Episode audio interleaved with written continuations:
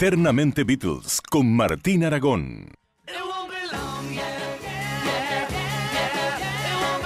21 horas 13 minutos en toda la República Argentina. Estamos en vivo aquí en Radio del Plata. La temperatura en la ciudad de Buenos Aires 20 grados 6 décimas. Te damos las vías de comunicación para que te puedas comunicar con nosotros. Bueno, eh, lo puedes- eh, le voy a dar un poco de bolilla ahora al Facebook, si te parece. Y me parece bien porque después la gente en la semana Se enoja. Se con muy se- razón. muy sensible. No, sin razón. Con pero está razón. muy sensible. Igual escúcheme, todo el mundo hoy tiene eh, WhatsApp, ¿no? Bueno, igual ya saben, nos encuentran por, por Facebook, somos Eternamente Beatles y en un ratito te cuento.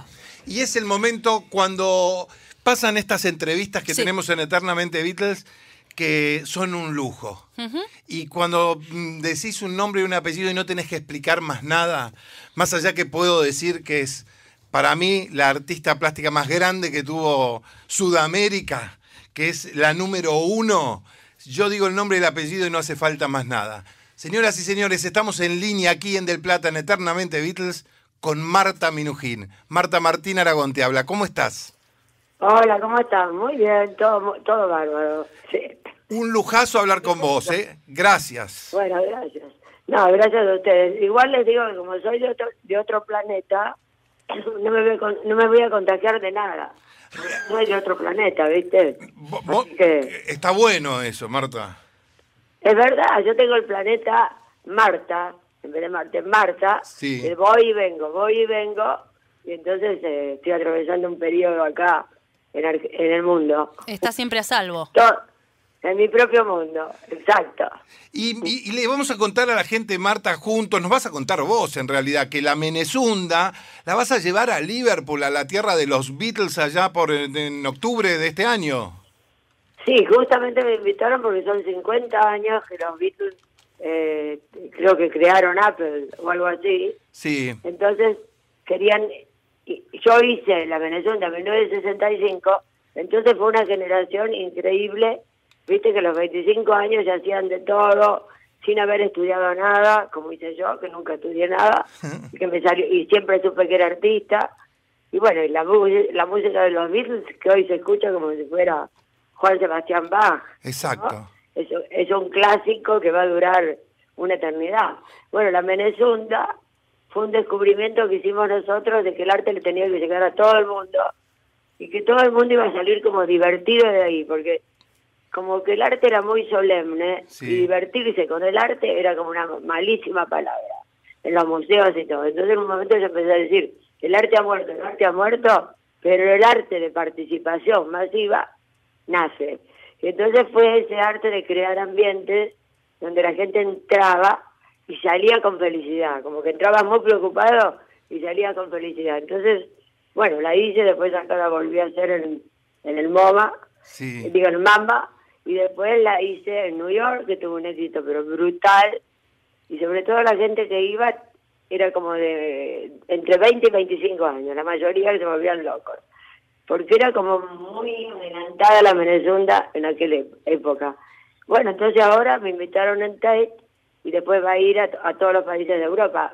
Ahora con todo lo que pasó, por ahí es que me tengo que ir a alguna estación lunar y esperar por ahí, pero en principio se inaugura el 28 de octubre. Sí, no, para octubre ya, ya esto va a estar bien. Y esto de la Menezunda, ¿no? La gente entraba, y estamos hablando de 1965, como bien dijo Marta, el mismo año que los Beatles hacían Help, Satisfaction hacían los Rolling Stones, Marta Minujín estaba haciendo la Menezunda, eh, e- esa que tocabas las paredes con distintas texturas, era audiovisual también, todos los sentidos, siempre... Era todo, era todo para, para vivir en arte, es decir, la gente entraba por un túnel de neón, subía, y en esa época había hecho un túnel de televisión donde vos te veías en los aparatos de televisión mezclado con los noticiosos.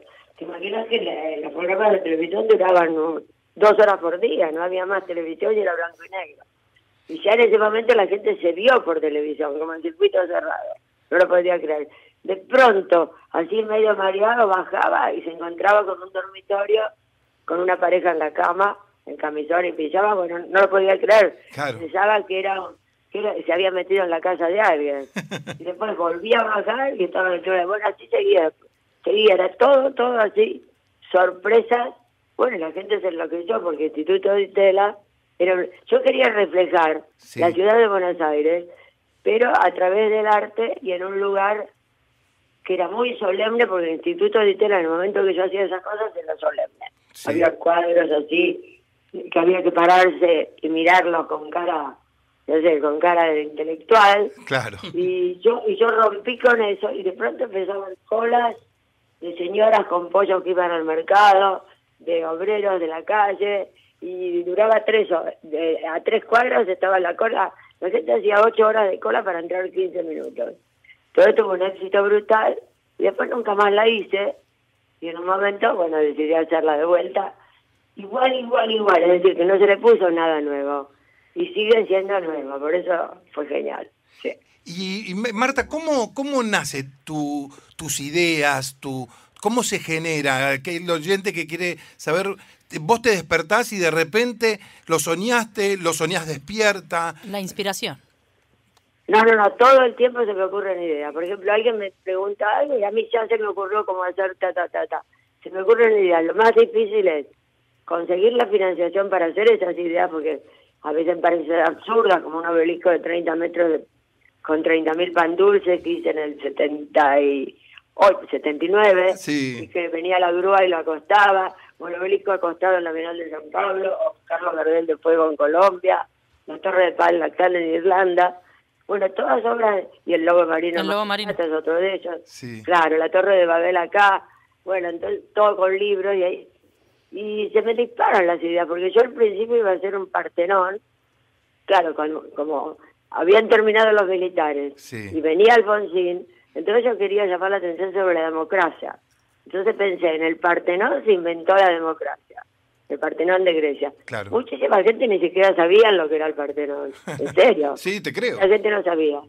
Entonces ahí conseguí todo gratis porque todo el mundo estaba entusiasmado de que venía la democracia. Entonces conseguí, las, bueno, el grupo de estru- eh, eh, estructuras, todos los libros prohibidos que estaban en los sótanos de las editoriales, gente que lo envolvió, Philip que lo iluminó, bueno, todo gratis Claro. y, y después lo, vinieron unas grúas increíbles que lo levantaban para acostarlo, porque yo creía que los mitos había que acostarlos para volverlos a levantar o moverlos. Como que entrando en el tercer milenio, que yo ya me adelantaba, necesitábamos crear nuestros propios mitos y no seguir con la pirámide de Egipto, la Tura, Eiffel, el obelisco. Entonces había la Estatua de Libertad, entonces había que acostarlos para que la gente viese que to- cómo cambia todo La desde perspectiva. el punto de vista. Claro. Entonces hice ese Partenón y lo iba a hacer de turrón, porque hacía obras de arte comestible. Ya George Galos me daba todo el turrón y de pronto la misma mujer de George Galos Sí. me dio un libro sobre el Partenón. Y dije, no, libros, y los libros prohibidos, y ahí se me ocurrió el libro prohibido y empecé todo. Así que se me ocurre, después cuando me invitaron al segundo Partenón en Alemania, dije libros prohibidos en cualquier época y de todos los países del mundo. Entonces se hizo con 70.000 libros en todos los idiomas y de todos los países. Bueno, y la gente se, se lo intercambiaba por internet. Bueno, eh, era todo a través de las redes Claro. y de la realidad. Así que bueno, se me ocurren las ideas una detrás de otra, sin parar, sin parar, sin parar. Estamos hablando con Marta Minujín aquí en Radio del Plata y te tengo que preguntar, vos sos protagonista de toda la década del 60, 70, 80, esa relación con Andy Warhol, un artista que es muy relacionado con los Beatles. ¿Qué nos podés contar de, de tu relación con Andy Warhol? Bueno, Andy Warhol era un genio. Por ejemplo, apenas llegué a New York y yo trasladé una obra increíble con conejos, moscas, toda de vidrio, el batacazo se llamaba, que me gané el premio de tele y la mandé a New York sin galería, sin nada. Sí, Y ahí apareció Andy Warhol porque le parecía genial y como que me adoptó. Él tenía como 15 años más que yo, no sé cuántos sí, y me adoptó para ir con él a todos los lugares de moda y de genialidades que había en New York. Nadie tenía plata, él no tenía un centavo. mirá, El Velvet, Velvet Underground, Lou Reed, todos ellos caminábamos todos juntos por las calles de New York, que en ese momento era peligrosísimo. Yo vivía ahí cinco años. Bueno, y nos hicimos re amigos. Entonces después me vuelvo a la Argentina y cuando vuelvo, va, en el 82, 81, vuelvo a la Argentina y veo que estaba todo el mundo con el tema de la deuda, la deuda, la deuda externa. sí, Yo dije, yo soy una reina en Buenos Aires y, y Andy es un rey en New York, le voy a pagar la deuda externa con el choclo, que es el oro latinoamericano. Claro. Bueno, así fue que llevé mil choclos ahí que los compré en el mercado y a la, a, la, a la fábrica que él tenía, que era su casa de cuatro pisos, ya era millonario, y lo pusimos ahí, hicimos una performance que era dar la vuelta, que ahora creo que va a estar expuesta en el Malva, las tres fotos esas, dar la vuelta en las sillas Sí. hasta que yo agarro un choclo, él lo- se lo doy y se considera pagada la deuda, con, e- con ese oro. Después volví a hacer lo mismo con Margaret Thatcher, pero esta vez con la doble en Londres, Sí. y acabo de hacer lo mismo en Grecia con Angela Merkel, que le quise pagar, la de- pero no con ella, sino con una doble en este caso Claro.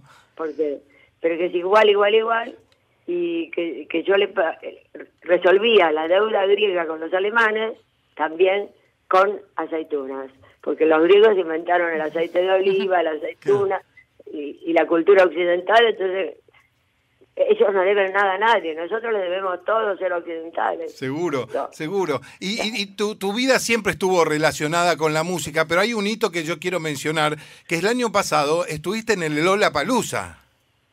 Ay, sí, con la cultura inflable y fue genial, sí. ¿Qué? No, y aparte, viste que tuve relaciones acá con los... El primero que tuve fue Spinetta, Sí. que lo conocí cuando él era muy chico y que hizo conmigo, lo invité al- ahí al Ditel a hacer, a hacer el concierto primero con, no me acuerdo cómo se llamaba ya el grupo. De- Después con Los Violadores, con, con Box Day, que lo filmé en una película, Claro. con Los Ratones Paranoicos, con Helicópteros, bueno, no sé, con varios, con varios. ¿Con, con alguno de los Beatles tu- tuviste relación? ¿Conociste a alguno de los Beatles? ¿A Lennon, a McCartney, a Harrison? No, lo conocía de John Lennon en un garage que estaba fumando, bueno, fumando marihuana, Sí. y, y nada, y yo con uno se puso muy celosa, eso fue así. Ah, sí. Que me vio, claro, porque ya como que había una conexión con, con eh, John Lennon. Me encantaba John Lennon. Ah, te- Me mataron, casi me muero yo. qué lindo, qué lindo, qué lindo escucharte, Marta. ¿Y cómo, cómo sigue este 2020? ¿Qué, ¿Qué tenemos para contarle a los oyentes? Bueno, yo iba a hacer una cosa genial. Pienso hacer, viste, iba a hacer una cosa genial en una fundación que era un mapping de toda mi obra. Entonces la gente entraba y caminaba en todo ese mapping y después con una cabeza de hierro me contesta preguntas a la gente con el, con el celular. Sí. Pero ahora no se hace nada. Nada, nada, nada por ahora hasta que pase todo. Pero siempre creando y, y- y cuando vos te, te surge algo que todavía no puedes hacer, ¿sos de anotarlo en algún cuadernito la idea para que no se te vaya o la dejás fluir para cuando puedas realizarla? No, por ejemplo, la Estatua de la Libertad lo pensé en 1981 y todavía no la hice. Tengo muchos proyectos sin hacer, como la pelota de fútbol de dulce de leche gigante, Oh. dulce de leche sólido, que No, espectacular, digo. Ya con los alfajores y ahora el dulce de leche, no. claro, porque era dulce de leche sólido, viste, tipo como la bau- bauquita, pero miles y grandes, Espectacular. y sin, sin el cartón. Entonces, esa pelota de 15 metros de diámetro se, se hacía en un estadio de fútbol y venían grúas y con todas las canciones de, de los mundiales de todo el mundo movían la pelota de un lado a otro, después la depositaban, la gente se abalanzaba y se comía, se la comía. Pensaba, Algún día la haré. Claro que sí, claro pensa- que sí. pensaba Marta que algo de, de- de tu obra que tiene que ver como con la experiencia eh, que uno vive y no con el, no sé, por ejemplo, alguien tiene un cuadro y se lo guarda en su casa, que con tu obra eso no Ah, eso es pasa. lo que odio. Claro, antes mira, estaba en contra de los museos, pero ahora prefiero que mi obra, que son los colchones fluorescentes, prefiero que lo tengan museos, como ya ya tiene la Tate, ya tiene el Pompidou, ahora el Reina Sofía, acá el Bellas Artes, bueno, ya eso, eh, prefiero que estén los museos que los ve todo el mundo y es gratis. En cambio, lo de los coleccionistas no me gusta nada, nada, nada. Que vaya a morir al, a un lugar, a, un- a la, a la casa de un coleccionista que después hace lo que quiere con la obra y la remata 50 años después, no, odio. Claro. Odio eso. Así que prefiero, cuando vienen de algún museo y me lo quieren comprar, bueno, ahí, ahí veo cómo hago y, y prefiero mil veces eso. Sí, sí, sí. Sin duda. Los museos no. Antes odiaba los museos porque estaba en contra del arte, viste que la... Estático, el arte estático, ¿no? Sí, esto que hablabas de la solemnidad también. Claro, pero ahora muchísimos museos ya no son solemnes, cambió todo. Se ayornó. Estamos en esta estamos en esta era maravillosa que, me, que puedo volar por donde quiero, en cualquier lado, porque se puede volar, hasta los drones vuelan, todo vuela. Entonces, estoy feliz. Marta, eh, mil gracias. La verdad que, que es un honor, un placer, un lujazo que nos ah, hemos dado eh, charlando contigo. ¿Cuánto, ¿Cuántas Martas Minujín más se necesita en la Argentina? Gente con, con tu cabeza, con tu Sí, creatividad. la con- verdad que sí, la con- verdad que sí, porque estuve muy aislada muchos años, Sí. pero a donde voy me encuentro con pares, y ahora son todos pares jóvenes que encuentro acá en Buenos Aires. Porque a mí, lo- viste, los que más me siguen en su boleta en Instagram Sí. son de 24 a 35, o de, para abajo, 20 abajo Sí. de 24. Entonces me encanta porque son las nuevas generaciones, y yo me siento igual que ellos. Es No que- es que no siento la edad, yo no tengo edad. Es que no, y es que no, no seguís abriendo la cabeza, eh, y es lo que necesitamos eh, los argentinos, sobre todo en estas épocas, eh, artistas como vos que, que te pateen un poco el culo y, y te digan, eh, movete y hay algo más allá, eh, y, y ahí aparecer tu arte. Argentina, acor- acordá que tengo mi propio planeta, entonces nací porteña y adoro ser porteña, pero también soy de otro planeta, del planeta Marta. Así Bueno. que un día los invito, un día los invito a todos ustedes. Por favor. Eso, mandanos los pasajes. Así vamos a Marta. Ok, bueno, Marta, te abrazo fuerte, fuerte, fuerte y te agradezco muchísimo esta nota.